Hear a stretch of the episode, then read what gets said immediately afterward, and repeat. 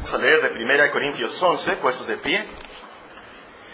1 Corintios, capítulo 11, y el versículo 23, el apóstol San Pablo nos dice, porque yo recibí del Señor lo que también os he enseñado, que el Señor Jesús, la noche que fue entregado, tomó pan, y habiendo dado gracias, lo partió y dijo, tomad, comed, esto es mi cuerpo, que por vosotros es partido. Haced esto en memoria de mí. Asimismo, tomó también la copa, después de haber cenado, diciendo, Esta copa es el nuevo pacto en mi sangre. Haced esto todas las veces que la bebiereis en memoria de mí. Así pues, todas las veces que comiereis este pan y bebiereis esta copa, la muerte del Señor anunciáis hasta que Él venga. De manera que cualquiera que comiere este pan o bebiere, esta copa del Señor indignamente, será culpado del cuerpo y de la sangre del Señor. Por tanto, pruébese cada uno a sí mismo, y coma así del pan y beba de la copa. Porque el que come y bebe indignamente, sin saber el cuerpo del Señor, pues come y bebe para sí. Por lo cual hay muchos enfermos y debilitados entre vosotros, y muchos duermen. Si pues nos examinásemos a nosotros mismos, no seríamos juzgados. Mas siendo juzgados, somos castigados por el Señor, para que no seamos condenados con el mundo. Así que, hermanos míos, cuando os reunís a comer, esperaos unos a otros. Si alguno tuviere hambre, coma en su casa, para que no reuniáis para juicio. Las demás cosas las pondré en orden cuando yo fue. Hace tiempo ya, hace algunos años, llevé a unos amigos al Cerro de la Campana. Vinieron unos visitantes y aquí a Hermosillo y pensé, bueno, a una parte que puedo llevarlos típica aquí de Hermosillo eh, es al Cerro de la Campana. Así que subimos al Cerro de la Campana. Entre, entre esos amigos iba una señorita de aquí de Hermosillo que nos acompañó en ese grupo. Y esa señorita de aquí de Hermosillo me dijo que ella nunca, nunca había estado en el Cerro de la Campana. Y no lo pude creer. Con más de 15 años, 16 años creo yo tenía ella, y nunca había estado en el icónico Cerro de la Campana. Es hermosillo, el Cerro de la Campana. Por supuesto que todos hemos estado en el Cerro de la Campana. pero ella nunca había subido, nunca había visto ese panorama tan bello, ¿verdad? De la ciudad desde el punto de allá de arriba y ver todas las luces, millones de luces que se ven y ver tan lejos, todo muy bonito. Nunca había estado en el Cerro de la Campana. Hermosillo. Nunca lo había visto. Pues saben, así hay cristianos que nunca han estudiado sobre los pactos de Dios. Nunca han estado sobre, por así decirlo, ese cerro de los pactos de Dios y nunca han visto el bellísimo panorama bíblico que nos da el estudio de los pactos de Dios. Y muchos menos, por supuesto, han aplicado las verdades del pacto de Dios. Y, y, es trágico esto porque no tienen la motivación, la paz, la seguridad que nos da conocer los pactos de Dios. Este año estamos estudiando este gran tema bíblico en los cultos de Santa Cena y partimos ahí del versículo 25 donde nos dice el apóstol en 1 Corintios 11, asimismo tomó también la copa después de haber estado diciendo, esta copa es el nuevo pacto en mi sangre. Importantísimo esto del nuevo pacto, es importantísimo este tema de los pactos de Dios. Por eso, a partir de este versículo, tomamos este estudio.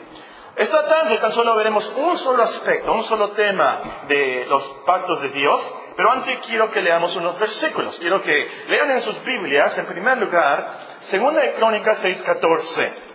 Aquí Salomón está orando en la dedicación del templo. Y él ora estas palabras, así comienza su oración. Segunda de Crónicas, capítulo 6 y el versículo 14. En el Antiguo Testamento, después de Samuel, después de los reyes, están las crónicas de los reyes. Segunda de Crónicas, capítulo 6 y el versículo 14. Salomón ora así. Jehová, Dios de Israel, no hay Dios semejante a ti en el cielo ni la tierra, que guardas el pacto, que guardas el pacto. Ahora, ve en segundo lugar Nehemías, poquito después, antes de los Salmos, antes de Job, está Nehemías. Nehemías, el capítulo 1, y vamos a leer el versículo 5. Nehemías aquí está orando al escuchar la terrible situación en que se encuentra su ciudad, el estado de su pueblo, y él dice, Nehemías capítulo 1 y versículo 5. Te ruego, oh Jehová, Dios de los cielos, fuerte, grande y temible, que guarda el pacto. El último, Daniel, capítulo 9 y versículo 4. Daniel lee las profecías de Jeremías, lee que se cumplen ya los 70 años de cautiverio, y él ora a Dios y dice, Daniel capítulo 9 y versículo 4, y oré a Jehová mi Dios e hice confesión diciendo, ahora Señor, Dios grande, digno de ser temido, que guardas el pacto, que guardas el pacto. Al leer estos textos, creo que tenemos unas lecciones muy importantes. Primera lección, hay que creer estudiar, aplicar las enseñanzas del pacto de Dios. Hay que creer, estudiar, meditar, aplicar las enseñanzas del pacto de Dios. Salomón, la primera oración que leímos en Segunda Crónicas capítulo 6. Salomón vivió en Israel, por supuesto, unos 970 años antes de Cristo. Luego leímos la oración de Nehemías. Nehemías vivió, bueno, en ese tiempo estaba en Persia.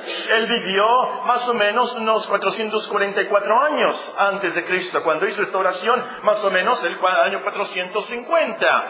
Tenemos también la oración de Daniel. Daniel estaba en Babilonia.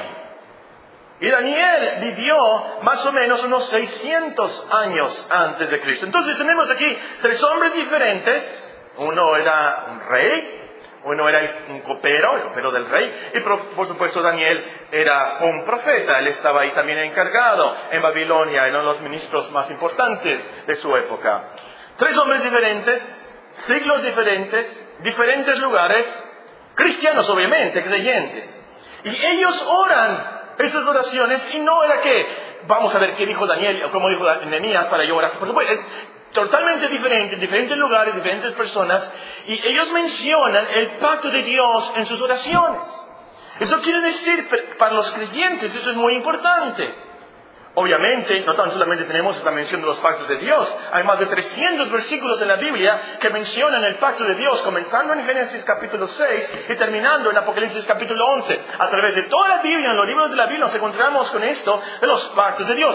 Obviamente, entonces, las enseñanzas del pacto de Dios son súper importantes. Ya estudiamos en los cultos pasados acerca de cómo Dios rige la historia del hombre por pactos, desde el pacto eterno hasta el nuevo pacto, que lo menciona nuestro Señor Jesucristo en nuestro texto. Y es por los pactos de Dios que tenemos el pacto con Adán, tenemos el pacto con Noé, el pacto con Abraham, tenemos por supuesto el pacto con Isaac Jacob o Israel, tenemos el pacto con David, tenemos el pacto más importante, el nuevo pacto, el pacto con Cristo, que Dios le daría un pueblo para ser salvado por pura gracia. Entonces, ¿y qué lo vemos claramente? Salomón, Nemías, Daniel sabían de los pactos de Dios y los aplicaban a sus vidas, sobre todo a sus vidas de oración. Esta es la segunda lección. Al leer esos, textos, aprendemos que hay que orar motivados por el pacto de Dios. Hay que orar motivados por el pacto de Dios. Lo que motivó a estos hombres a orar con fe, lo que motivó a estos hombres a orar con mucha confianza y por esas peticiones es que Dios había hecho un pacto. Al saber de ese pacto, ese juramento de Dios, ellos oraron con mucha confianza, con mucha fe. Sabían que el pacto de Dios es inquebrantable, inviolable, dirían otros. Oraron seguros que Dios guardaría ese pacto, esas promesas que Dios había hecho a su pueblo. Es por eso que oró así Salomón, es por eso que oró así Nehemías, es por eso que oró así Daniel, después de haber leído Jeremías, esos 70, 70 años del cautiverio, se acabaron. Muy bien, ¿cuál es el pacto de Dios? ¿Qué es lo que dice Dios? ¿Qué es lo que promete? Y es por eso entonces que oraron y confiados en los pactos de Dios. Bueno, es una vergüenza, no hay otra palabra. Es una vergüenza que nosotros como cristianos del siglo XXI no oremos en ese estilo, con esas palabras. No recordemos, no sepamos lo que son los pactos de Dios.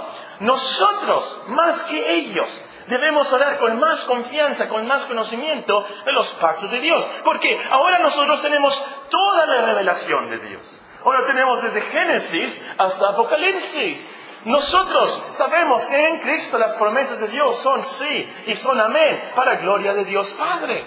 Mucha de la culpa, aquí me voy un poquito a la historia, mucha de la culpa de esto la tienen los predicadores del siglo XIX que dejaron de enseñar sobre los pactos. La teología de los pactos se abandonó por la teología de las dispensaciones. Ahora hay algunos teólogos avanzados, así que me voy a atrever a decirlo aquí. Esto de las dispensaciones es algo más nuevo que el mormonismo. Más o menos en el año 1830, un predicador presbiteriano, si no me equivoco, de nombre Darby, inventó esto de las dispensaciones. La Biblia Scofield lo, lo, popularizó mucho, lo propagó mucho en el siglo XX. Algunos de ustedes llegaron a tener Biblias Scofield. Todo ese movimiento comenzó en 1830 más moderno que los, que los mormones, que comenzaron más o menos en 1817. Es algo totalmente nuevo. Y el problema, hermanos, no es solamente de términos aquí, de teología, aquí ya dejando los teólogos avanzados. Esa teología causó, creó cristianos débiles, cristianos inseguros. Porque lo que pasó es que su religión, en, vez de estar basada en los pactos de Dios, en la enseñanza de la Biblia, pasó a ser basada en imaginaciones de los hombres, consagraciones, actividades, en vez de en el pacto de Dios en Cristo. Muchos de esos cristianos, y existen muchos de ellos aún hoy en día, tienen una pesadilla y pierden su salvación. El diablo los tienta, les manda una tentación espiritual, fallan, pierden el gozo de la salvación. No están seguros que Dios los recibirá en gloria. Ahora, por supuesto, están cantando en las iglesias, se ven muy contentos, pero a la hora de la hora, en su miedo, en su terror, tienen miedo de la muerte, no están seguros de su salvación, porque no han estudiado, no han meditado en su religión, no está basada en Cristo, en el pacto de Dios que hizo en Cristo para con nosotros. Y lo que pasa, esto es muy triste, van concorriendo con el pastor y muy sinceros, ellos derraman, abren sus corazones y le dicen, eh, pastor, no estoy seguro de mi salvación, ¿qué puedo hacer? Y el pastor muchas veces le dice, ¿sabes qué? Tienes que hacer otra decisión. Tienes que hacer otra decisión porque la primera decisión a lo mejor no le hiciste de corazón. Y ahí van a hacer otra decisión. Yo no soy, yo no soy contra las decisiones, tenemos de hacer una decisión, por supuesto. Pero eso es lo que le dice el pastor. Tienes que hacer otra decisión, tienes que hacer otra oración de fe. Y ahí está la pobre persona haciendo otra oración. Y pasan los meses y lo mismo otra vez cae al mismo lodazal y esta depresión espiritual. Y van con el pastor. Pastor, yo me siento igual. No estoy segura de mi salvación, tengo miedo. Tengo miedo, es la verdad. El pastor les dice, bueno, ahora lo que necesitas hacer es consagrarte. Tienes que consagrar tu vida y, de verdad consagrarte al Señor. Bueno, vamos a ver, vas a consagrar tu vida para que Dios haga tu vida lo que Él quiera. Y ahí van las personas y, y, sinceramente esas personas andan buscando a Dios, andan buscando seguridad y se consagran a Dios una vez más. Y ahí van pasando los meses, otra vez, pastor, lo siento mucho, estoy igual, estoy igual. Bueno, dice el pastor, lo que hay que hacer es que bautizarte otra vez. A lo mejor cuando te bautizaste por primera vez, eh, no eras sincera, eras muy chiquita, lo hiciste por eh, seguir a otra amiga, y, hay que bautizarte otra vez. Y se bautizan otra vez, otra vez. Pasan dos meses, otra vez lo mismo. Pastor, lo siento mucho, yo estoy igual. No estoy segura de mi salvación. Y hay algo en sus vidas que les algo está mal. Y no estoy segura de mi salvación. El pastor le dice, bueno, a lo mejor tu problema es el problema de Jonás. Tú andas eh, corriendo de Dios y tú deberías de ser un cristiano de tiempo completo. Y si tú te haces un cristiano de tiempo completo, y lo que quieren decir con eso es que se deben de convertir en pastores, en predicadores, en misioneros. Si, si tú eres una misionera, si tú eres un pastor, entonces tú ya te vas a sentir bien. Y ahí van los pobres hermanos, sinceramente, buscando esta seguridad y este gozo, y haciendo todas esas cosas, buscando la paz de Dios. ¿Cuándo? El vivir la cristiandad, hermanos, y, y el orar, y el morir. Recordemos, Dios no nos escucha por nuestros logros. Dios no nos recibe por nuestras actividades cristianas. Dios no nos recibe por seguir ciertas reglas cristianas que muchas veces son legalistas. Dios no nos recibe por eso. Dios nos escucha. Dios nos recibe por su pacto con Cristo. Que nosotros somos su pueblo. Que Él es nuestro Dios. Y que aunque nosotros seamos infieles, Él permanece fiel. Él no puede negar su pacto. Él no puede negarse a sí mismo. Entonces, ese es un gran reto para cada uno de nosotros. Esto de los pactos es súper importante, que conozcamos la verdad bíblica, cómo es que Dios nos salva, por qué cumple su promesa, por qué hace todo lo que la Biblia dice, a lo último se va a los pactos de Dios, al pacto eterno, como ya lo vimos, y lo último, por supuesto, al nuevo pacto, como lo menciona nuestro Señor Jesucristo. Ahora, esto nos lleva a la última lección, y esto es lo que quiero recalcar. Hay que concentrarnos, como cristianos, hay que concentrarnos en la seguridad del pacto de Dios. Hay que concentrarnos en la seguridad o la fidelidad del pacto de Dios, que Dios guarda su pacto. Este es el común denominador de las oraciones de estos versículos. Salomón oró, Jehová Dios de Israel, no hay Dios semejante a ti en el cielo ni en la tierra que guardas el pacto. Nemías oró, te ruego Jehová Dios de los cielos, fuerte, grande y temible, que guardas el pacto. Daniel oró, ahora Señor, Dios grande, digno de ser temido, que guardas el pacto. Dios cumple su pacto. El pacto de Dios es seguro. Dios siempre cumple sus juramentos, siempre cumple sus promesas. Es imposible que Él no los cumpla. ¿Por qué? Porque Él es Dios. Él es santo y perfecto. Él no puede mentir. Él no puede fallar. A lo mejor tú les prometiste a tus hijos, si se portan bien esta semana, los voy a llevar aquí, todos muy emocionados. Los va a llevar aquí no mi papá, los va a llevar aquí no mi papá. Y se portan muy bien. Y, tú tienes buena voluntad, no, no les mentiste. Pero llega el sábado a la hora de ir aquí, no, y el carro se descompone. Y no puedes ir aquí. O, o te enfermas y no puedes ir aquí, no. O, o sale alguna otra cosa y no puedes ir aquí, no. Aunque tú querías hacerlo, a lo último no pudiste cumplirle a tus hijos. Eso no pasa con Dios. Eso no pasa con Dios. Para Dios no hay sorpresas. Para Dios no hay accidentes. No hay nada que detenga su propósito. Para Él no hay nada imposible. Él controla los demonios. Él controla la naturaleza. Él controla los hombres. Él controla todas las circunstancias de nuestras vidas. Como vimos en esta mañana. Absolutamente. Todas las circunstancias de nuestra vida. Dios las controla. Y otra vez. Qué gran versículo, qué gran promesa. Aunque nosotros seamos infieles.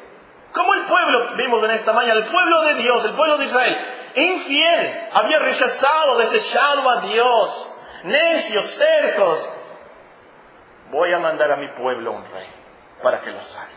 ¿Por qué? Por el pacto de Dios. Aunque nosotros seamos infieles, Dios siempre es fiel. Él no puede negarse a sí mismo. Y la mejor prueba de esto es que Dios guarda su pacto aún ante el sacrificio más grande que pudo hacer. Dios guardó su pacto a la hora de la cruz. Hablando como humano, como diría mi maestro de historia universal, I speak like a fool. Hablo como un necio.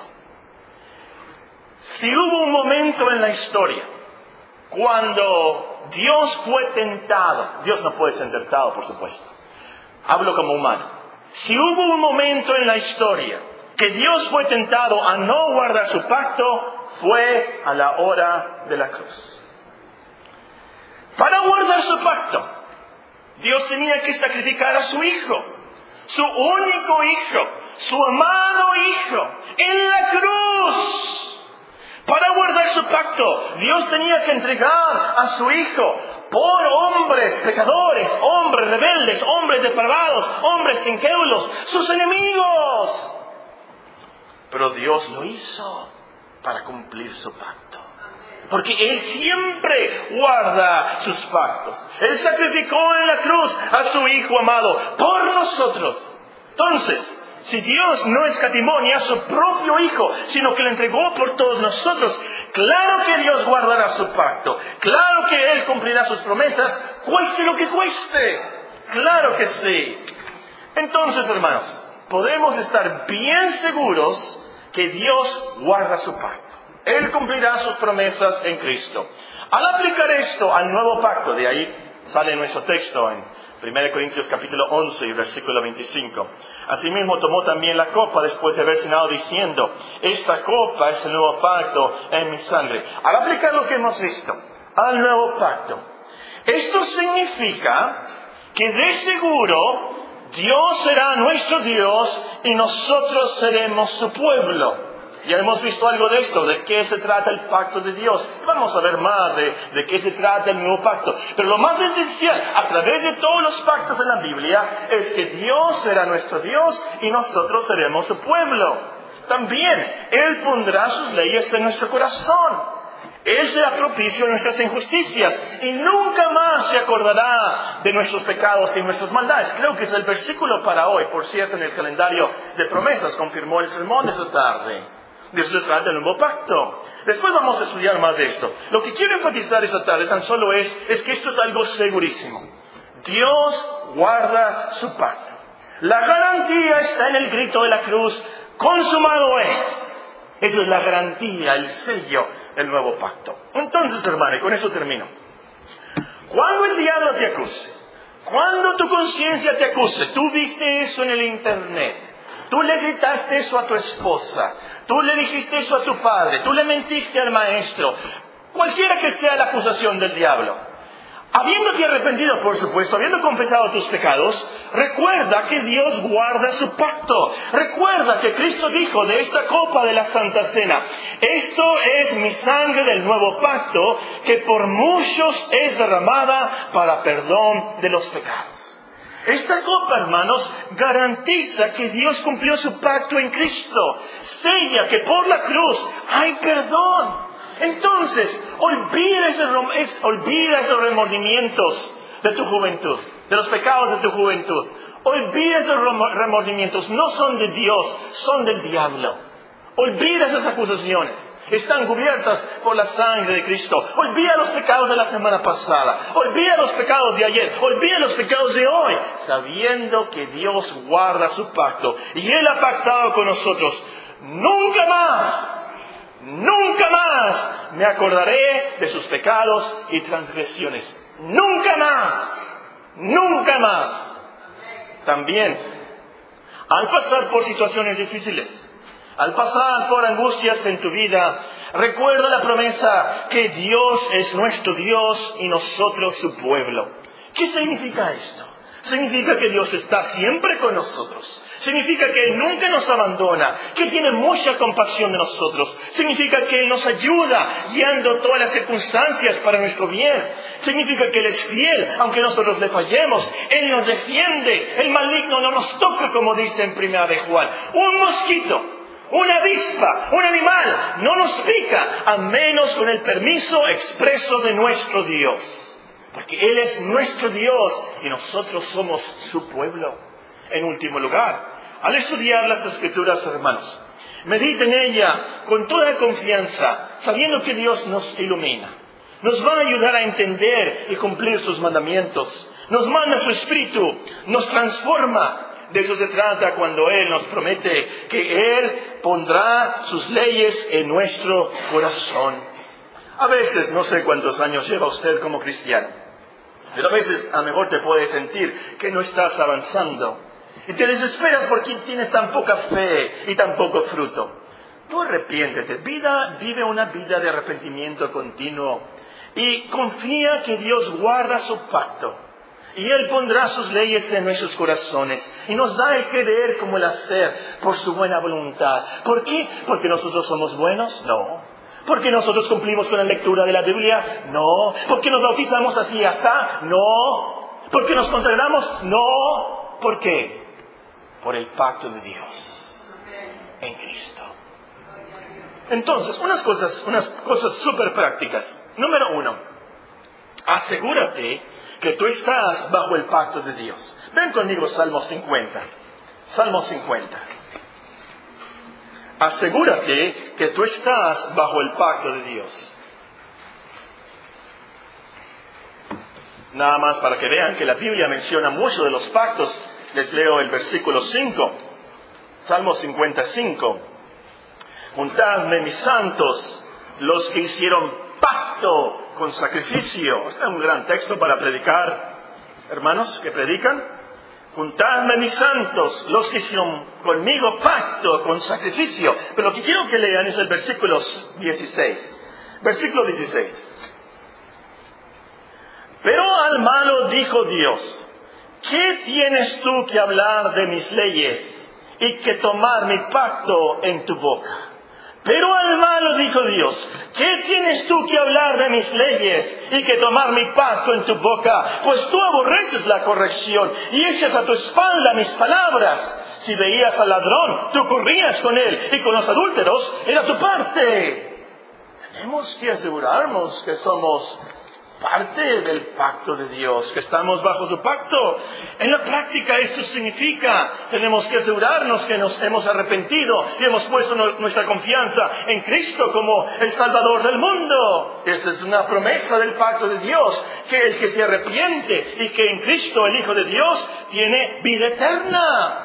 Es lo que debemos de asegurarnos. Entonces, ve en tu vida si hay fruto del pacto de Dios. ¿Te gusta leer la Biblia? O, la aborreces. Me da gusto que estén aquí esta tarde. Es una buena evidencia que son cristianos. No todos los cristianos vienen a la iglesia el domingo por la A lo mejor vienen por la mañana, pero el domingo por la tarde. Quiere decir que si ustedes están esforzando y perseverando, vayan adelante. Es algo de fruto si usted le gusta escuchar la palabra es algo de fruto si está eh, teniendo ese entendimiento. Antes eh, no, la, no la entendía el hermano Palafox, nos estaba contando su testimonio ahora a la hora de comer. Y, antes leía los evangelios y no, no los entendía. Pero cuando comienzas a entender lo que es la escritura, el evangelio, quiere decir que Dios te ha dado de su espíritu, te está iluminando. Tienes vida nueva.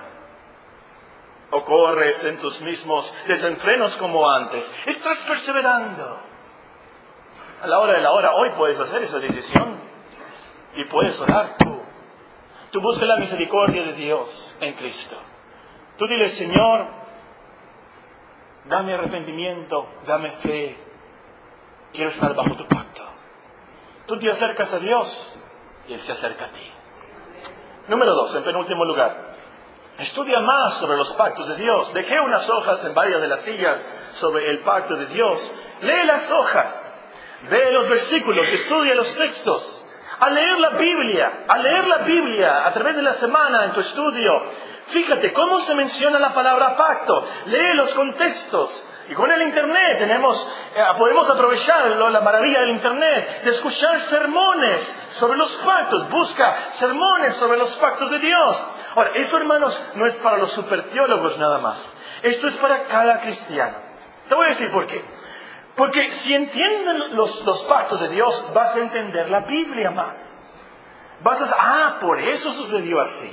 Por eso pasa así. Y eso es lo que va a pasar al final. Por esto del pacto de Dios. Vas a conocer más la Biblia. Te va, vas a tener más seguridad de salvación. Porque vas a dejar de confiar en tus actividades, vas a dejar de confiar en tu arrepentimiento, que nunca es perfecto, vas a dejar de confiar en tus consagraciones, que nunca son perfectas, y vas a ver, ah, es por el pacto de Dios que yo soy salvo. Por lo que Dios le prometió a Cristo. Y comiendo esta carne espiritual, y sí a veces va a ser difícil, y es carne sólida, pero te vas a alimentar con esa carne espiritual y vas a tener una visión de la cristiandad totalmente diferente. Te vas a motivar mucho, te lo garantizo. ¿Por qué? Porque vas a creer en las promesas de Dios, a 100%. Vas a tomarlas como fidedignas, confiables vas a vivir con más tranquilidad, vas a poder morir con mucha paz. ¿Por qué? Porque vas a confiar en lo que Cristo hizo, lo que Dios le prometió, en vez de lo que tú le prometiste a Dios.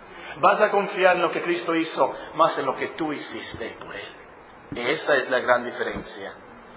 Entonces, a lo último, vas a confiar en los pactos de Dios en Cristo y vas a confiar en la sangre, el pacto nuevo es lo que sella esto, la Santa Cena. En último lugar, ora y adora a Dios como un Dios que guarda su pacto. Ora como Salomón. Apropiate de las palabras de Salomón. Róbale las palabras de Nehemías.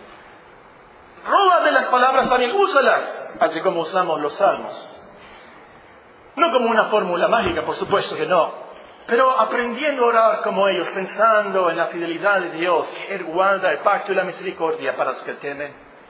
Aprendiendo a, orar sabiendo del plan para nosotros en Cristo. Eso te va a llevar a orar con más confianza. Eso te va a, a poner tus peticiones bajo un contexto del pacto. Por ejemplo, les voy a dar un ejemplo. Vas a orar por tus hijos pensando en que ellos son hijos del pacto. Son hijos del pacto. San Pedro nos dijo, esta promesa del Evangelio es para vosotros y para vuestros hijos. ¿De dónde sacó eso? El pacto de Dios. Es por eso que San Pablo puede decir que nuestros hijos son santificados y no inmundos delante de Dios.